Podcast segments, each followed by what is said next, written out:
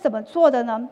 你可以看到它这个 plan 里面其实用的都是展示型推广广告，但是它每一种呃投放技巧都用了，所以大家要关注的就是，第一，它用了每一种投放技巧，它的目的是什么？第二个就是每一种投放技巧它的预算比例，你从预算比例可以看到它的一个优先级。所以我们在使用广告打法组合的时候，你除了通过商品特性、推广目标来帮你选择用哪个以外，你要注意它的一个优先级，比较重要的、更能够符合你的推广目标的，它的预算比例一定是会比较高的。像在这里面，我们的目的是提高品类的排名，提高品类的排名，一个是要守住优势，一个是要主动的进攻，获得更多的流量。那所以你看到它主动进攻是有三条广告，它是主主要是推主动进攻的，像第一个。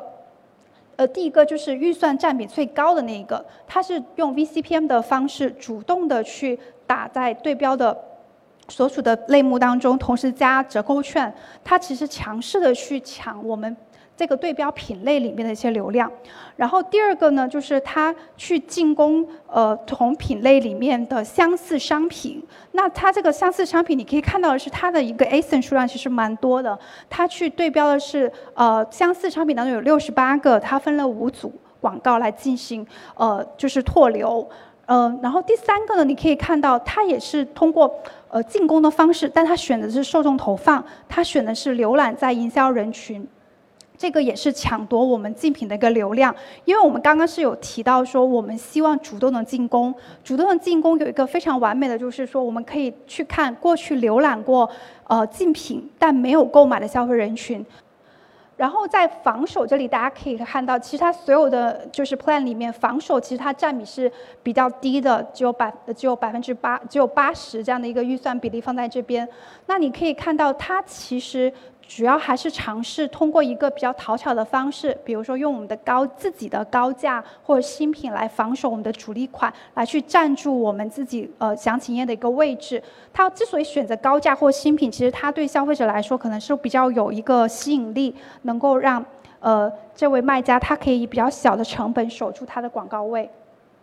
最后是引流，其实引流我们可以发现，其实它的占比也不是特别高。那但是它的引流更多的是一个补量的一个思路。比如说像第五个，它的补量呢，其实也是用相似品的在营销策浏览在营销策略，但它是从我们 VCPM 的角度来去看，VCPM 你在这种情况下比较宽泛的这种条件当中，它的成本会相对来说比较低。然后第六个呢是场内客群，因为我们刚刚有提到这个品牌它有一定的积累，所以它在场内客群当中，它是有机会去触达到浏览相关联的通道货架的消费者群体。那因为它品牌有一定的优势的话，其实当消费者有机会接触到它的广告的时候，可以更好的吸引他去点击。但是这两个大家都可以看到，它的占比也是相对来说比较低的。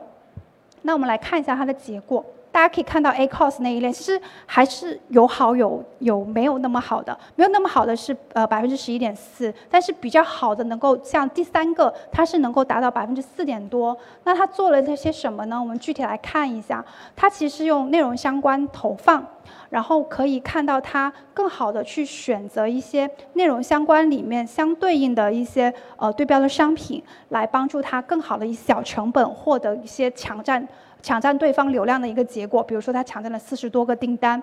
那这个打法的一个好处，其实帮助我们更好的在成长期步入成熟期的时候，如何以就是多广告产品的一个组合的方式，其降本增效。其实这个就回到我们刚开始的一个问题：当我们有很好的创业素材之后，是不是所有能用的广告产品都打一遍？肯定大家不想看到这样的一个结果，因为我们还是要考虑我们的投入产出比。像今天的一个思路就是说，你如何去选择适合自己的呃。根据自己的商品特性、特性跟推广目标，去选择合适的广告打法，然后去更重要的，我们花更多的比例在它上面；次要的、补量的，我们可以稍微的放放低一些我们的一个比例，最后形成一个品牌的一个合力来降本增效。呃，那以上就是我这节课的全部内容。